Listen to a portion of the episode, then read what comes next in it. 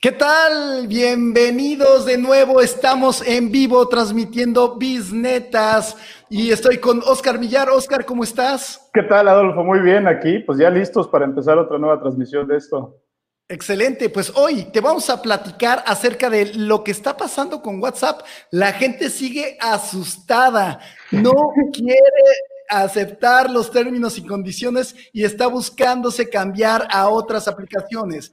Y además de eso, ¿de qué más vamos a hablar, Oscar? Vamos a hablar de cómo el retail o cómo los autoservicios se están defendiendo de las ventas en línea a través de la, de la inteligencia artificial.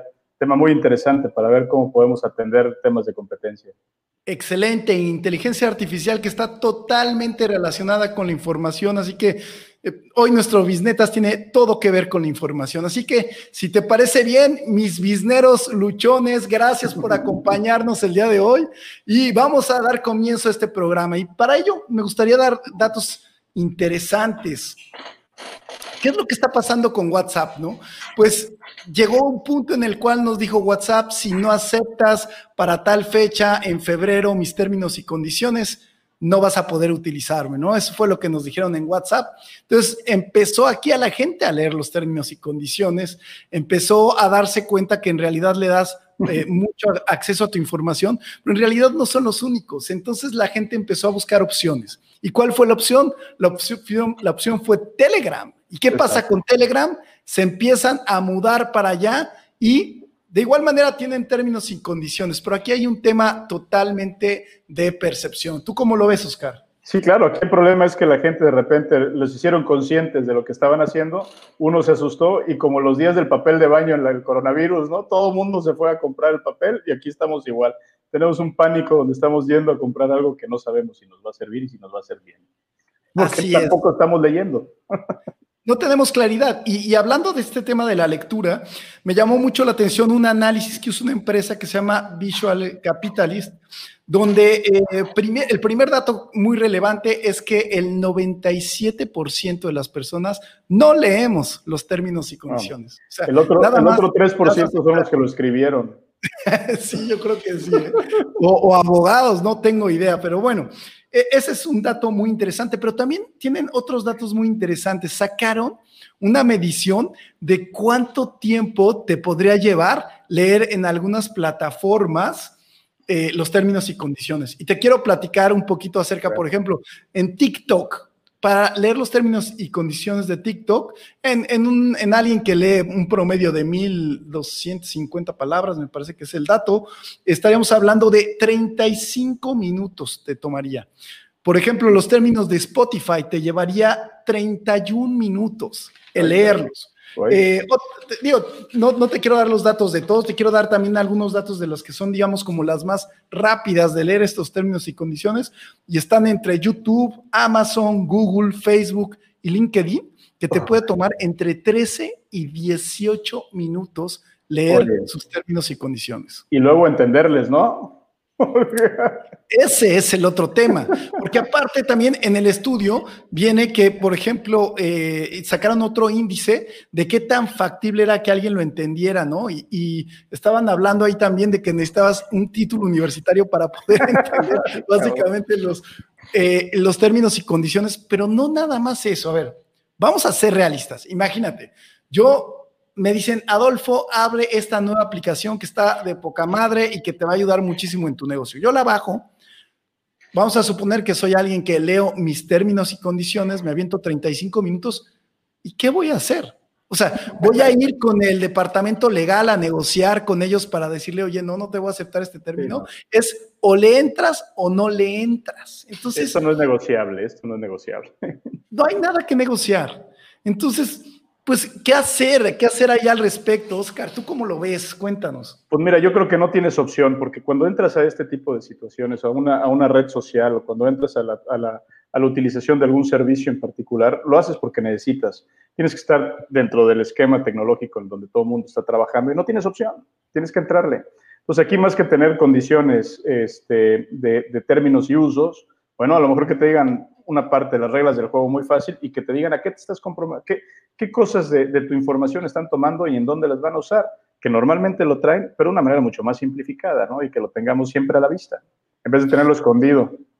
Sí, fíjate que a mí, eh, eh, más que los términos y condiciones, me preocupa de repente algo, ¿no? Que te aparece, por ejemplo, en tu teléfono, de a esta aplicación le estás dando acceso a tus fotografías, a esta aplicación le das acceso a tu geolocalización, a esta aplicación le das acceso a tu correo. Claro. eso, eso, es, eso todavía es eh, un conflicto mayor. Ahora, yo cuidaría más esto y por eso es importante que no bajes cualquier, cualquier eh, aplicación y que veas en quiénes estás confiando, porque de repente tú ves a la gente en la aplicación rusa, este de, ay, pon, ¿qué, qué, perro eres? ¿No? O qué, animal, qué tipo de perro eres? O qué animal representa la figura de tu rostro, ¿no? Entonces tú te sacas la foto, le das permiso de tus fotos, y esa aplicación ya tiene todos tus datos.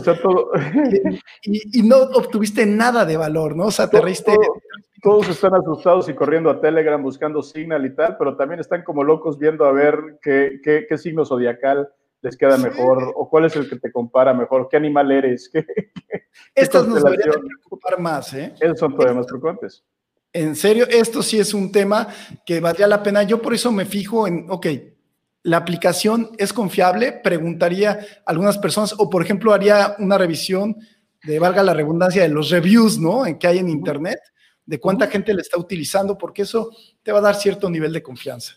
Claro, y, pero, y es importante entender que desde que entras al mundo digital estás, estás expuesto, ahí estás abierto.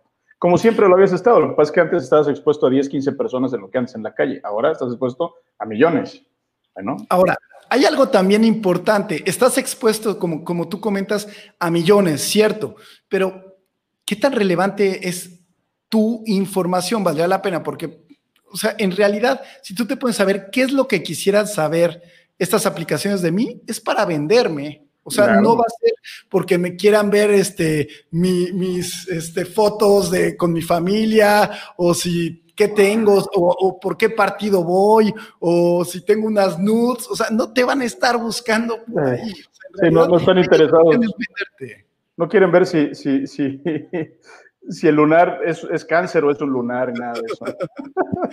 no, no, obviamente la información es para utilizarla a beneficio de ellos en términos de tal, pero también abre caminos hacia, hacia alguien que pueda hacer mal uso de esa información y que hay que tener cuidado con ello. Entonces, por eso, como tú dices, hay que, hay que revisar muy bien cuál es la aplicación que vamos a utilizar, cómo la vamos a estar utilizando, qué toma de nosotros, qué permisos le damos y sobre todo el nivel de seguridad que tiene ellos para, para protegerse y protegernos de ataques. Y por eso me gustó mucho el título que le pusimos a este programa que dice, ¿tienes de, miedo de WhatsApp y Google qué? O sea, a Google le estás dando constantemente información, ¿no? O sea, tú cada vez que tecleas algo en Google, lo está registrando, tiene tus datos, sabe qué estás buscando y te están vendiendo constantemente. Por eso te persiguen las cosas. Entonces, preocúpate más por Google que por, por, Google. es que, WhatsApp y es que la gente piensa que Google es solamente el buscador y tal, pero Google está en tu celular, es tu celular. Cualquier celular Android, Google sabe cuántos pasos diste hoy. Sí, cuántos pasos, este, tu, temperatura, si tienes el reloj, eh, tus eh, latidos, todo.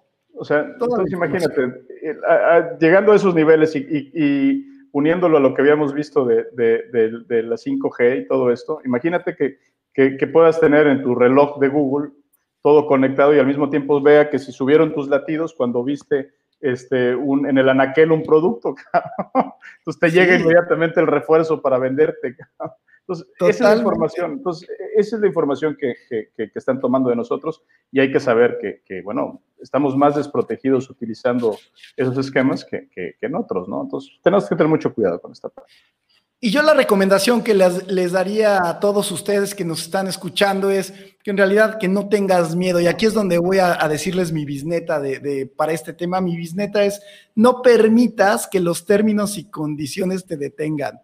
O sea, si tú requieres utilizar esa aplicación y va a ser útil para ti, hazlo, que no te detengan. O sea, hay que subirte a este, eh, a este nivel de apertura de la información. No tenemos otra opción, al menos de que te vayas a vivir a una isla desierta y no quieras estar interconectado con nadie, ¿no? Claro. Entonces, esa sería mi bisneta. No sé, ¿cuál sería la tuya? La mía es va, por ahí, por el mismo camino. Toma en cuenta que tienes que entrar, vas a tener que entrar. Entonces, ten mucho cuidado con la información que tienes, que compartes y toma decisiones en términos de qué quieres que vea la gente.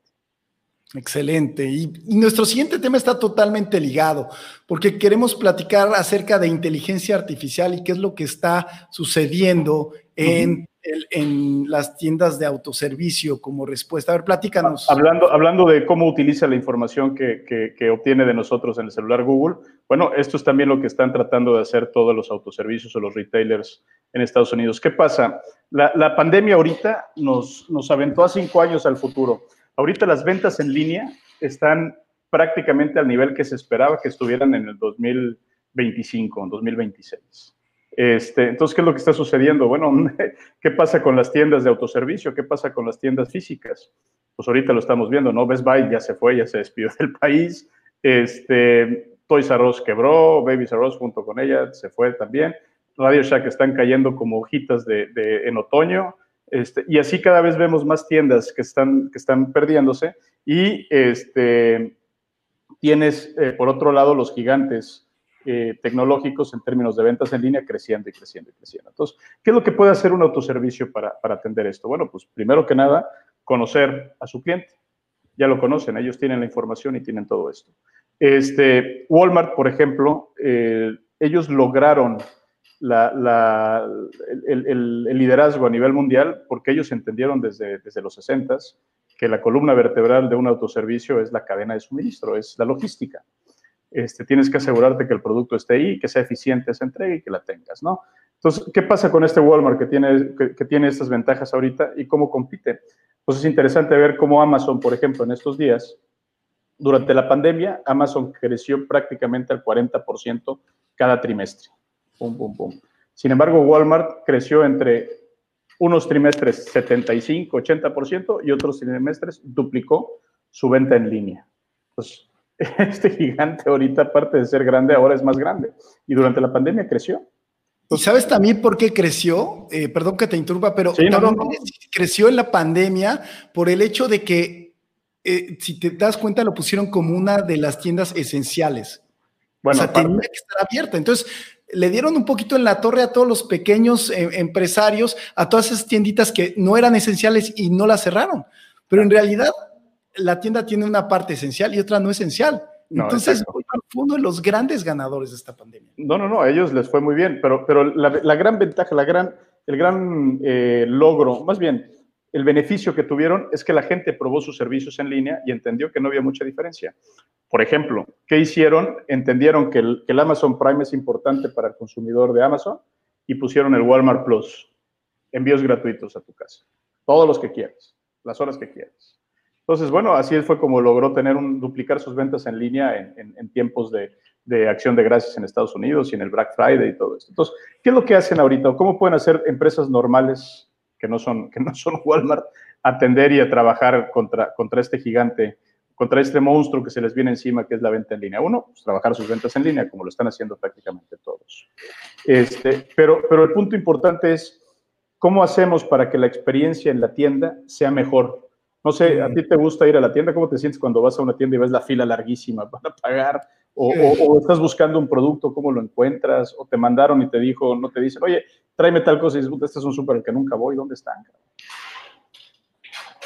Esos son los puntos. Totalmente. Y, es curioso porque ahorita que me estás diciendo eso, lo que me venía a la mente es, o sea, fíjate, es curioso, ¿no? Porque Walmart, eh, su fuerte, pues son las tiendas y está luchando por, por competir en, ventas en línea. Y Amazon tiene sus tiendas en línea y ahora está implementando poner centros de distribución en diferentes ciudades que son clave. Claro, claro. Entonces, cada vez se van a aparecer más Walmart a Amazon y Amazon a Walmart. Se están, se están mezclando y la línea divisoria entre ellos dos cada vez es menos clara. Lo que sí es importante y, lo que mencionas es que el uso de, del, y el conocimiento de consumidores y, estas ventajas que tiene Walmart le está ayudando.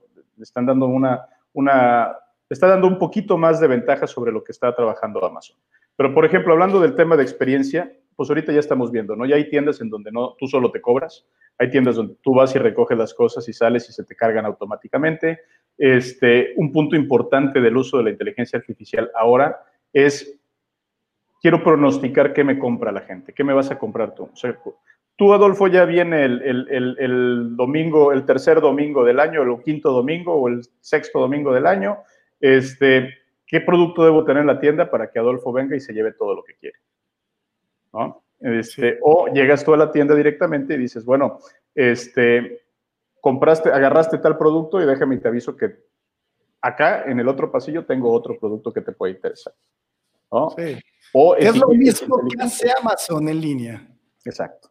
¿No? Ve que compras un producto y dice, tengo dos o tres más que te pueden interesar y te los lanza.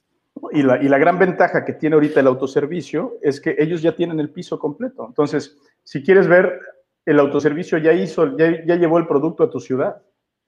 O sea, el, el esquema de, de, de, micro, de micro logistics que están trabajando ahorita en general y que Amazon, pues Amazon está abriendo un centro de distribución aquí en, en, en Yucatán. Este, todos estos esquemas, por ejemplo, son para competir con, con esta cadena de distribución que está muy bien armada y muy bien este, este, engrasadita. Entonces, ahorita lo que necesitan ellos simplemente hacer el cambio. ¿Cómo compras allá? ¿Cuál es la diferencia importante de la venta en línea contra la venta en, en, piso? Este, la inmediatez. La inmediatez, claro. La gente quiere que su producto ya tenerlo al día siguiente y por eso está abriendo estos centros de distribución a Amazon en diferentes ciudades que son clave para tenerlo ahí cercano. Y, es el mismo esquema, porque le cobran a estos proveedores por tener un espacio dentro de este centro de distribución para poder entregarlo rápido.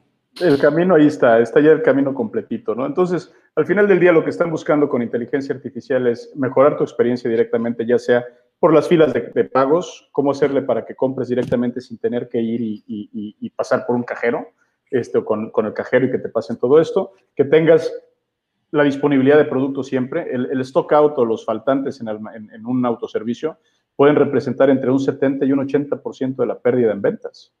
Este, En Amazon, a lo mejor no lo miden tanto o sí lo miden, pero a lo mejor en Amazon no se siente tanto porque no gastaste en mover el producto. Sin embargo, ellos también tienen faltantes muy importantes. Cuando vas y, tratas de comprar y no encuentras y te vas a Mercado Libre o te vas a otro, que a lo claro. no lo ven, ¿no? O lo que medimos también es los tiempos de entrega. Si yo veo que en Amazon me entregan en un día, él me pasó eh, haciendo una compra. En Amazon me entregaban en dos días y en, la tienda del, fabricante eran diez días. Bueno, eso me acaba de pasar a mí también. Igual Amazon me lo entrega pasado mañana y gratis. Bueno, entonces, ¿qué pasa si de repente dices, no, pues yo quiero ir por ello y lo tengo en tal tienda? Entonces, al final del día, la diferencia ya uno de los temas que acercó la pandemia al, consumidor en, ventas en línea fue este tema de inmediatez, ¿no? Abarató los costos logísticos para, para el vendedor en línea y empezó a entregar las cosas más rápido y tienes entregas dos días después, un día después, mismo día y ahí vas. Y eso le pegó en la torre al, autoservicio directamente. Eso es lo que mató a, este, eso es cuando, como cuando el video mató al radio, ¿no? Eso ya estoy Pero temas importantes, ¿cómo, cómo le haces tú entonces para, para predecir esta demanda? Para, para, tener no solamente eso, imagínate drones inteligentes que vayan catalogando tus productos y mandarlos para, para distribución de tienda a tienda. Esos son los esquemas donde están enfocados los autoservicios ahora. Sí, y todo eso es inteligencia artificial y este buen manejo de datos que está teniendo la tienda y es parte de lo que le está permitiendo hacer más competitiva. Entonces, ¿cuál es tu bisneta sobre este tema, Oscar? La bisneta del tema de, esta vez es, la tecnología es, importante, bueno, quizás es indispensable en estos tiempos, pero no es lo único. Para poder competir contra, contra un, un ambiente siempre cambiante como estamos ahorita, la experiencia, conocer tus ventajas y tus habilidades es importantísimo, bueno, diría yo, indispensable para poder trabajarlo. Excelente. Pues mi bisneta para este tema es conoce a tu cliente y utiliza su información para darle un mejor servicio. Porque todos lo podemos hacer, no necesitas ser Walmart, lo único que necesitas es tener un buen CRM y un buen manejo de información, porque esto te va a permitir incrementar tus ventas. Así que muchísimas gracias a toda la gente que nos está siguiendo. Si te está gustando estas viñetas, por favor, dale manita arriba y no olvides que ya nos puedes encontrar en Facebook, en YouTube y en Spotify, por si nada más nos quieres escuchar. Oscar, ¿algún último mensaje? No, nada más, ya. Nos vemos la siguiente semana. Gracias. Gracias, que estén muy bien. Nos vemos el próximo martes. Hasta luego. Hasta luego.